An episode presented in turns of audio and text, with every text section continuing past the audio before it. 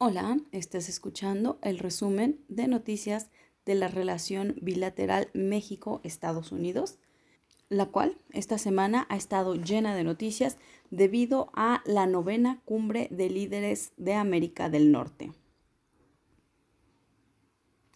Soy Urapiti Paloma y comencemos con estas noticias.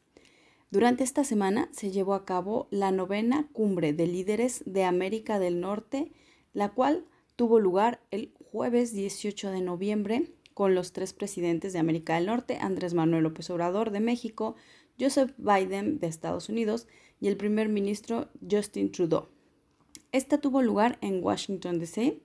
Bueno, pues esta cumbre representa a una región con una gran potencia económica, que son cerca de 500 millones de personas y que entre los tres países generan cerca de un tercio de los bienes y servicios mundiales. Bueno, previo al encuentro, el martes 16 de noviembre, el canciller Marcelo Ebrard recibió a una delegación de alto nivel del gobierno de Canadá, encabezada por la ministra de Asuntos Exteriores, Melanie Jolie, quien estuvo acompañada por la viceministra de Asuntos Exteriores, Martha Morgan, y por el viceministro adjunto para las Américas, Michael Grant. En esta reunión se habló sobre temas centrales de la relación bilateral para fijar prioridades claras y objetivos estratégicos a problemas de índole regional y global, como la atención a las causas estructurales de la migración, la resiliencia y fortaleza de nuestras cadenas de valor. Así lo declaraba la Secretaría de Relaciones Exteriores en un comunicado. El miércoles 17, a las 7.46 pm, en un vuelo internacional, es que llegó el presidente Andrés Manuel López Obrador. Y al venir en un vuelo comercial, lo que ocurre en estos casos de una visita presidencial es que el vuelo es detenido antes de llegar al puente y el servicio secreto se hace cargo de la seguridad del mandatario desde este momento y lo lleva hasta la residencia de la embajada del embajador en Estados Unidos. Así lo reportaban en noticieros Televisa. Mm, previo a la reunión, el presidente Andrés Manuel López Obrador tuvo una reunión bilateral con el primer ministro Justin Trudeau, la cual se llevó a cabo en el Instituto Cultural Mexicano en Washington. Algo que destaca el secretario de Relaciones Exteriores respecto a esta relación bilateral con Canadá es que se habló sobre la reforma eléctrica y el primer ministro canadiense se mostró muy interesado en que Canadá participe en la modernización de las plantas hidroeléctricas a través de la empresa Hydro-Quebec. Al iniciar la conferencia, durante una rueda de prensa, la secretaria de prensa de Estados Unidos, Jen Psaki, define a la cumbre como una oportunidad de retomar un diálogo de alto nivel con un alto compromiso, el cual había sido detenido desde el 2016, lo cual ella califica como una oportunidad para construir, para tener una discusión de líder a líder con los temas de la agenda. Así fue como se llevó a cabo la reunión de la región de Norteamérica, de la cual se emitió un comunicado conjunto donde se habla de diversos temas como el COVID, drogas, cadenas de suministro, la crisis climática, migración. ¿Qué se habló respecto al COVID? Bueno, respecto a COVID es una alta prioridad y es lo más importante es manejar y terminar la pandemia COVID-19 y generar una recuperación económica equitativa e inclusiva. Para asegurarnos que estamos listos para hacer frente a la próxima pandemia y otras amenazas sanitarias, declaran, buscaremos formas de reforzar nuestras cadenas de suministro médico, mejorar la distribución mundial de vacunas, apoyar la seguridad sanitaria mundial, invertir en nuestro personal sanitario y combatir la falsificación de medicamentos.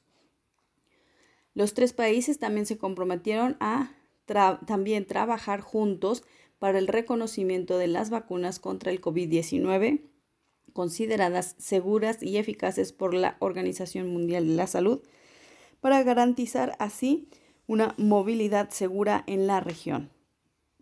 Respecto a las drogas y armas, en la declaración dice así, durante la pandemia, la crisis de opioides se agravó y las muertes por sobredosis en Norteamérica alcanzaron máximos históricos. En Estados Unidos estamos cerca del desgarrador hito de 100.000 muertes por sobredosis en un periodo de 12 meses.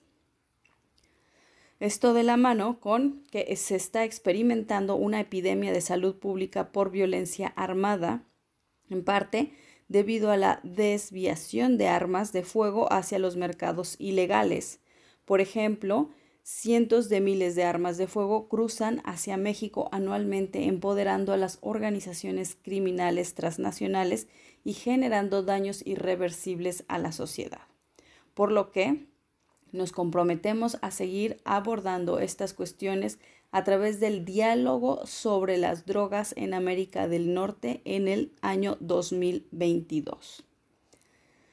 Respecto a las cadenas de suministro, América del Norte necesita cadenas de suministros resistentes, sustentables, diversas y seguras para garantizar nuestra prosperidad y seguridad económicas.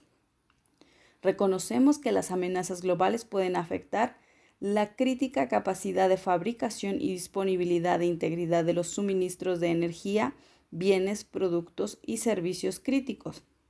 Y tenemos un objetivo común de hacer las cadenas de suministro sean más confiables a medida que buscamos acercarlas a casa. Después de haber vivido la COP26, es algo importante para Estados Unidos este tema, por lo que también se incluyó en la agenda la crisis climática. Y al respecto, establecieron en este comunicado, nos comprometemos colectivamente a tomar medidas rápidas y coordinadas para luchar contra el cambio climático que pone cada vez más en peligro nuestra prosperidad. Nos comprometemos a aumentar la ambición climática de la región y hemos prometido trabajar hacia una deforestación neta cero y un compromiso de conservar el 30% de la tierra y de las aguas de América del Norte para el 2030. Nos comprometemos a mejorar nuestras estrategias oceánicas priorizando la seguridad climática, la seguridad alimentaria y la biodiversidad.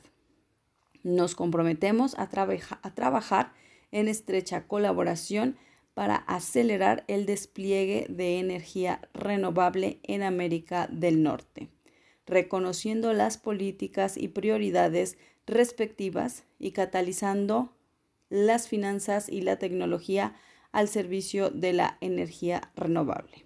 Así decía en este comunicado. Ahí mismo, y respecto al tema de migración, el cual ha sido un tema que ha estado en la agenda por ya muchos meses, veíamos que en la frontera en los últimos, en lo que va del último año, se ha encontrado, tenido más de un millón y medio de encuentros o detenciones por la Custom and Border Patrol que lo había reportado, lo cual ha aumentado los flujos también de migración en México, en Canadá. Entonces, al respecto, en este comunicado, después de esta reunión, me establece así. México, Estados Unidos y Canadá buscamos promover el acceso a vías legales para obtener protección y oportunidad. Podemos ayudar a que las personas encuentren sustento seguro y sostenible en sus propios países, prevenir su explotación y combatir su estigmatización debido a la xenofobia y racismo. También nos comprometemos a fortalecer las oportunidades para que los migrantes puedan acceder a nuestros países por vías legales, ya sea por trabajo estacional y temporal, reunificación familiar o protección humanitaria. Estamos comprometidos a atender las causas de origen de la migración, a invertir en la región priorizando la cooperación para el desarrollo a fin de crear oportunidades económicas para todos. Buscamos promover vías migratorias regulares a través de programas de movilidad laboral, especialmente en el sector agrícola, incluida la intención de cooperar en el desarrollo del diálogo para compartir planes de expansión mejores prácticas y lecciones aprendidas de los programas de visas de trabajadores temporales. La Casa Blanca emite también su declaración y en esta se menciona otro punto importante con respecto a los derechos laborales. En esta declaración que dice así, apoyar una fuerte protección de los derechos laborales y subrayó el compromiso trilateral de implementar la prohibición de la importación de bienes producidos con trabajo forzoso bajo el acuerdo México, Estados Unidos y Canadá, TEMEC. Esto también relacionado al tema de eh, alguna tomatera en México que ya no ha podido vender o a la cual se le ha negado el acceso a sus bienes, a los tomates, a Estados Unidos debido a que se han encontrado alegatos respecto a violación de derechos laborales y en, en este caso trabajo forzoso, lo cual se ha estado revisando desde hace ya varios días. Eh, así concluye el comunicado eh, de trilateral y en este caso el comunicado de la Casa Blanca mencionando este, este tema del trabajo forzoso en el marco del TEMEC. Eh, el canciller Ebrard Casaubon también destacó que durante esta reunión se habló sobre el programa de Sembrando Oportunidades impulsando, impulsado por el presidente López Obrador y reforzado con la ayuda de Biden y Trudeau, pretenden hacer frente al desafío de migración en Centroamérica. Además de esto, bueno, el canciller da dos avisos en concreto. El primero es que la próxima cumbre se efectuará en la Ciudad de México en el año 2022. Y la segunda es que se va a invertir en un programa Sembrando Oportunidades el cual plantea beneficiar a Centroamérica y el sur de México. Esto lo confirmaba el canciller de Relaciones Exteriores.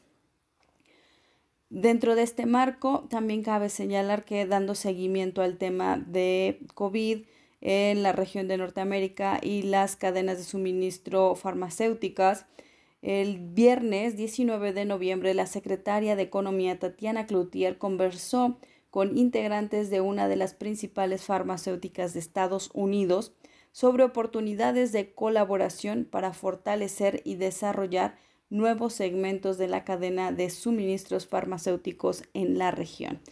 Así lo daba a conocer la Secretaría de Economía en un tuit. Y estas son las noticias que tenemos con mucha movilidad, muchos temas que se encontraron en esta reunión de los tres líderes de Norteamérica, hablando de migración, de derechos laborales, de la crisis climática, cadenas de suministro, armas, drogas, COVID. Ha sido una agenda muy llena con muchos temas, además que se quedan muchos en el bolsillo, como el panel que está actualmente dirimiendo la controversia eh, dentro del TEMEC respecto a la industria automotriz y la exportación de vehículos de México y de Canadá hacia Estados Unidos respecto a los valores que deben de cumplir para poder ser importados. Ese es otro tema que se queda ahí, pero tenemos muchos temas, mucho, mucho que se platicó y estaremos todavía recibiendo más información en los próximos días. Así es que no se pierdan el siguiente episodio que también resultará muy interesante. Soy Urapiti Paloma. Adiós.